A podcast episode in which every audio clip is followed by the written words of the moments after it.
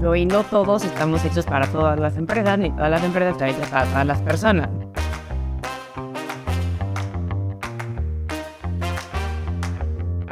Hola, bienvenidos Teachers. El día de hoy vamos a hablar de cultura organizacional y tenemos una gran invitada. Ella es Ana Sofía Galán, Head of People de Super MX. Ella tiene experiencia en consultoría de procesos y operaciones. Además, tiene cuatro años de experiencia en gestión de proyectos, mejora de operaciones y herramientas digitales. Bienvenida, Sofía, ¿cómo estás? Muchas gracias, Andrea, muy bien. Qué gusto tenerte aquí, muy bien, gracias. Eh, antes de comenzar, les quiero platicar un poquito sobre lo que es cultura organizacional y prácticamente cultura organizacional o cultura empresarial. Habla de los valores, de la convivencia de la empresa y habla un poquito también de las creencias que puede llegar a tener eh, las empresas. Es por eso que voy a hacer eh, una serie de preguntas con este tema. Claro. Ok, la primera pregunta es, de acuerdo con tu experiencia, ¿por qué crees que es importante tener una cultura organizacional? Porque la cultura organizacional al final del día son todos esos valores que van dictando la pauta en cómo una empresa y cómo un equipo va avanzando y qué metas se van poniendo, a qué dirección van caminando, con que, que todos vayan al mismo ritmo, ¿no? O sea, pueden ir todos en la misma dirección, pero si no van más rápido, van más lento, pero no funciona. es la cultura organizacional pues al final del día son todas esas, eh, son, son los valores, son las actitudes, es la convivencia, es eh, la forma de actuar y la forma de tomar decisiones dentro de un equipo de trabajo. Muchas gracias por compartirme lo que piensas acerca de la cultura organizacional y por eso me atrevo a preguntarte qué actividades has realizado o implementado eh, de cultura organizacional dentro de SuperMX. En Super tenemos eh, diferentes actividades, como en todas las empresas, en donde hay actividades desde las más sencillas a cómo eh, organizamos nuestras reuniones o qué celebramos o cómo promovemos a la gente, pero creo que todo empieza desde el reclutamiento, desde cómo se escriben las vacantes y qué es lo que estás buscando y se adecua a ese perfil y a esas actividades que, bueno, necesita el equipo para ir creciendo, pero pues también le van a ir dictando qué personas van a ir entrando al equipo. Entonces, si desde que estás en el reclutamiento estás buscando ciertas personas con esta cultura que vaya un poco más alineada a lo que ya vive el equipo, bueno, pues es mucho más sencillo. Y entonces, pues hay otras eh, actividades ya en el performance management, en temas de crecimiento, de desarrollo del equipo, y, y bueno, cómo celebramos, cómo reconocemos los logros, cómo aprendemos de nuestros errores, creo que todo eso es parte de la cultura que vivimos en Super. Oye, me encantaría saber, dentro de estas actividades de celebración, ¿cuál es tu favorita? Pues una que nos gusta mucho y la impulsa mucho nuestro CEO es el karaoke. Es algo que nos ha unido mucho como equipo, es algo que disfrutamos mucho hacer. No es eh, una actividad que esté planeada cada cierto tiempo, pero cuando tenemos equipo que vive fuera de la Ciudad de México, entonces cuando, vienen a, cuando vienen a visitarnos, siempre planeamos noches de karaoke.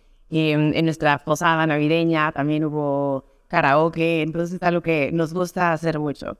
También eh, tenemos una porra interna que la decimos todos los lunes y cada viernes que tenemos eh, demostración de los equipos.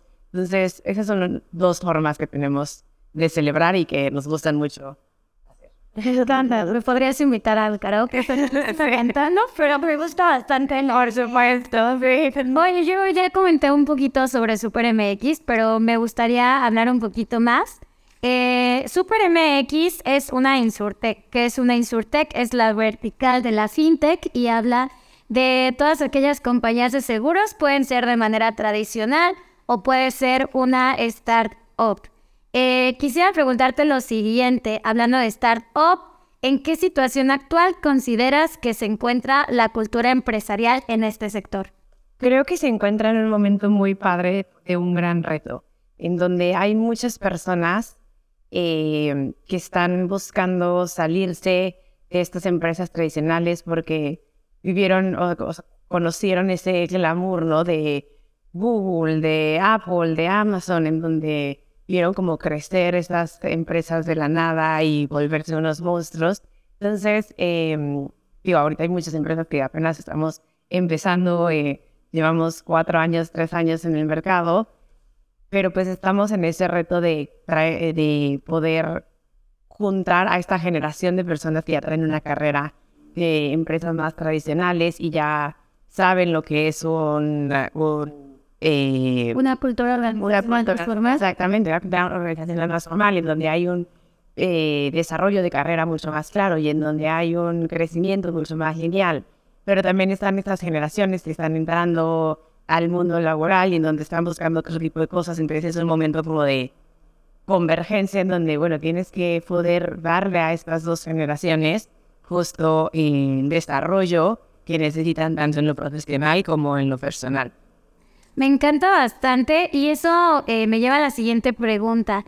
¿Qué recomendarías para mejorar la cultura organizacional de una empresa? Justo hablabas del reclutamiento, entonces me gustaría saber desde el reclutamiento qué sería para ti una buena recomendación para mejorar esta cultura. Creo que tener muy claro qué es lo que necesitas en el rol y qué es, cuáles son esos valores dentro de la empresa que esa persona debe de cubrir, pero también buscar en las personas eh, cosas que aporten, ¿no? Porque no solamente es, bueno, que cubran una cajita y sean un modelo específico de súper, porque entonces, pues, súper no va a crecer, se va a quedar estancado en una misma copy-paste de personas. Entonces tienes que buscar ese mix en donde, oye, esta persona me va a traer muy buenas cosas, me va a traer cosas diferentes, pero también está alineado con ciertos valores como que debe intrínsecos en nuestra organización y que pues deben de seguir cuidando y fomentando. Entonces, eh, la forma en la que escribes esos job descriptions para atraer esos candidatos, en dónde los buscas, qué mm, background estás buscando que tengan, es como lo más importante que oye. Me encanta tu respuesta y también aprovecho, eh, conforme esta respuesta, para preguntarte cuáles son las actividades que tú has llegado a realizar para poder hacer esta calificación o este feedback si tu candidato tiene o no es afín o tiene este fit con la cultura organizacional. Creo que em, hemos hecho varias actividades, desde el lado interno de Super hasta cómo evaluamos ya a los candidatos una vez que están eh, con nosotros. Por ejemplo, un ejemplo de lo que hemos hecho eh, internamente previo a publicar la vacante es, al principio es súper bueno, pues había un mayor porcentaje de hombres que porcentaje de mujeres.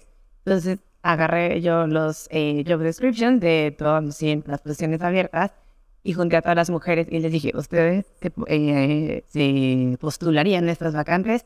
y díganme sí, no, o por qué, o qué ven ahí. Entonces esa fue una de las primeras cosas que fue empezar a alinear, eh, cómo empezar a atraer, digamos, en este caso, más mujeres, pero que también estuvieran alineadas pues, con el equipo que ya tenemos actualmente, no lo que sea solamente yo o el gerente escribiendo un job description, que pues no se alinee con lo que, con quienes van a estar trabajando. Sí, claro, porque el fit cultural es de ambas partes, desde quien se va a postular y desde que se postula la vacante. Exactamente. estoy totalmente de acuerdo contigo y me gustaría comentar algo. Eh, hay un artículo de Garner que se llama Predicciones 2023 que dice los negocios que invierten en la experiencia de los empleados como de los clientes aumentan sus ingresos y la lealtad de ambos. ¿Y por qué comento esto? Porque la experiencia del empleado desde el reclutamiento es muy importante y esto, eh, de acuerdo a estas predicciones, pues nos va a traer beneficios no solo en los ingresos, sino también en la parte de la lealtad. Y comenté esto también para preguntarte, eh, ¿crees que es importante que el proceso de reclutamiento se evalúe la afinidad que tiene el postulante con la cultura empresarial? Que ya me platicaste un poquito esto. Sí, creo que totalmente. Oye, como lo comentaba anteriormente, el postulante debe de poder trabajar eh, en donde se está postulando, ¿no? Y debe de también aportar, ¿no? Y no todos estamos hechos para todas las empresas, ni todas las empresas están hechas para todas las personas. Entonces, no porque no seas afín a cierta cultura, quiere decir que ya no eres afín a las culturas de startups. No fuiste afín a esa empresa, ¿no? Pero es por eso que es importante evaluar, o sea, como que las startups, las empresas, tengamos muy claro cuáles son esos valores que buscamos en las personas para saber qué vamos a evaluar durante las entrevistas. Me gustaría saber o que nos hablara sobre algún caso en el que la cultura organizacional haya afectado de forma negativa o positiva en el reclutamiento de Super. Te voy a platicar de una vez que afectó de forma negativa, digo positiva, hay muchos casos de éxito ahorita trabajando en el equipo. Entonces, de, mm, anteriormente, cuando el equipo apenas está creciendo, y esto es muy normal entre empresas pequeñas que están pasando de 5 a 10 personas, de 10 a 15 personas, pues buscas mucho proteger esa cultura que, está, que te costó mucho crear y esa y ese equipo que te ha estado costando mucho mantener. Entonces, em, hubo un tiempo en que para reclutar dentro de Super, el candidato tenía que pasar por la aprobación de todo el equipo, lo cual era completamente irreal. Yo me acuerdo que cuando fui entrevistada, mi proceso de entrevistas duró, fueron siete personas.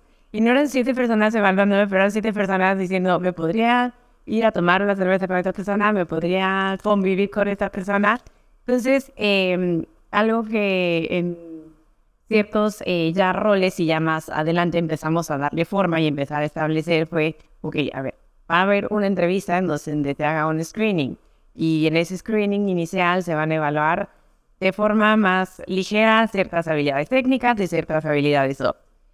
En la siguiente va a ser una entrevista ya más em, enfocada en esas habilidades técnicas, ¿no? Al final, en las habilidades técnicas son importantes para el trabajo que estás desarrollando. Después de esas habilidades técnicas, pues ya son esas habilidades soft y ese fit cultural. Pero ahí ya estableciendo muy claro, oye, estas son las preguntas que vamos a hacer y estos son los, esta es una respuesta positiva, esta es una respuesta negativa, esto es lo que estamos buscando.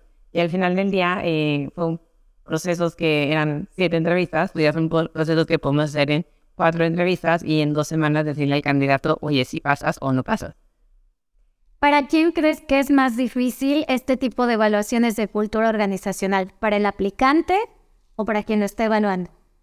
Definitivamente para quien lo esté evaluando. O sea, para quien lo esté evaluando, tiene que quitarse todos los fallas y todo como los sesgos, los sesgos y va a ser muy objetivo, pero también saber cómo evaluar esas características soft y cómo decir, oye, si una de mis valores, si algo dentro de mi cultura es no nos gusta que haya muchas juntas, no puedes llegar y decirle, pregunta al candidato, ¿cuántas juntas pones al día? Pues qué tipo de preguntas.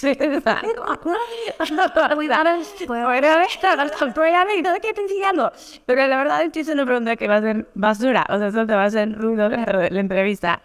Pero si tienes que evaluar qué tanto eh, puede trabajar más independiente y que no necesita como esa pauta constante de sus managers o qué tanto eh, sabe organizarse, o sea, como que hay cosas que tienes que ir viendo cómo evaluar. Pero es diferente, definitivamente, el que la tiene más difícil es el que está entrevistando para sacar todos esos sesgos y saber bien qué preguntar o cómo obtener la información que necesita para tomar una decisión. Y que yo creo que es información que a veces es difícil obtener de primera vista.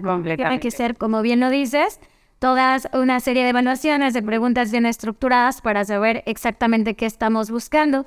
Y me gustaría comentar un poco que este tipo de situaciones como las que nos comentas que pasan en Super, eh, pasan generalmente en los procesos de reclutamiento, que a veces los procesos son muy largos, que si bien se cuida eh, algunos detalles como la cultura organizacional, pues qué pasa cuando son muchas vacantes, cuando son muchos aplicantes, pues este proceso se extiende todavía más. Y si es una vacante que requiere ser atendida de manera urgente, pues es más complicado que el tiempo sea cortado. Y voy a aprovechar para comentar algo que tenemos en Hitch, eh, que es el Cultural Fit. Eh, mide el porcentaje de afinidad cultural entre el talento y la empresa. Eh, prácticamente esta evaluación nos ayuda a ver si o a disminuir de alguna manera que la rotación de los empleados sea cada vez menor. Eh, Sofía, te agradezco mucho que nos hayas acompañado. Muchas gracias, Andrea. Eh, es un gusto platicar contigo. Y bueno, por último, eh, si tú pudieras decirme en una frase para ti, ¿qué es lo más importante de la cultura organizacional? ¿Cuál sería? Lo más importante es darle un sentido a las personas y que, ese, que las personas y el equipo se sientan identificadas con ese con ese sentido o con e, esa misión y que lo que están así, que le vean valor a lo que están haciendo. Creo que eso es lo más importante en la contadora. Agregar valor a lo que hacemos día a día. Muchas gracias, Kitcher. Nos vemos en la próxima.